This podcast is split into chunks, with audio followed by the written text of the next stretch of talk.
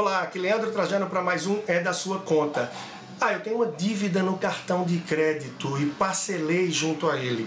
Só que os juros estão galopando e eu estou perdendo o controle. Será que eu fiz a melhor coisa?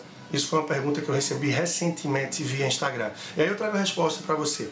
Tente nunca pagar o mínimo do cartão de crédito Tá? E aí algumas pessoas devolvem isso com outra pergunta. Leandro, como não pagar o mínimo? Como pagar tudo se eu não tenho dinheiro? Na pior das hipóteses, se você está vendo que não vai receber nenhum dinheiro extra, que não vai ter condição de avançar com esse pagamento, melhor do que você se comprometer com essa dívida junto à operadora do cartão de crédito, que os juros são muito maiores, é você pegar um empréstimo pessoal junto ao banco. Não que os juros vão ser tranquilos e baixos para você, porém, de modo geral, são juros mais baixos do que do cartão de crédito.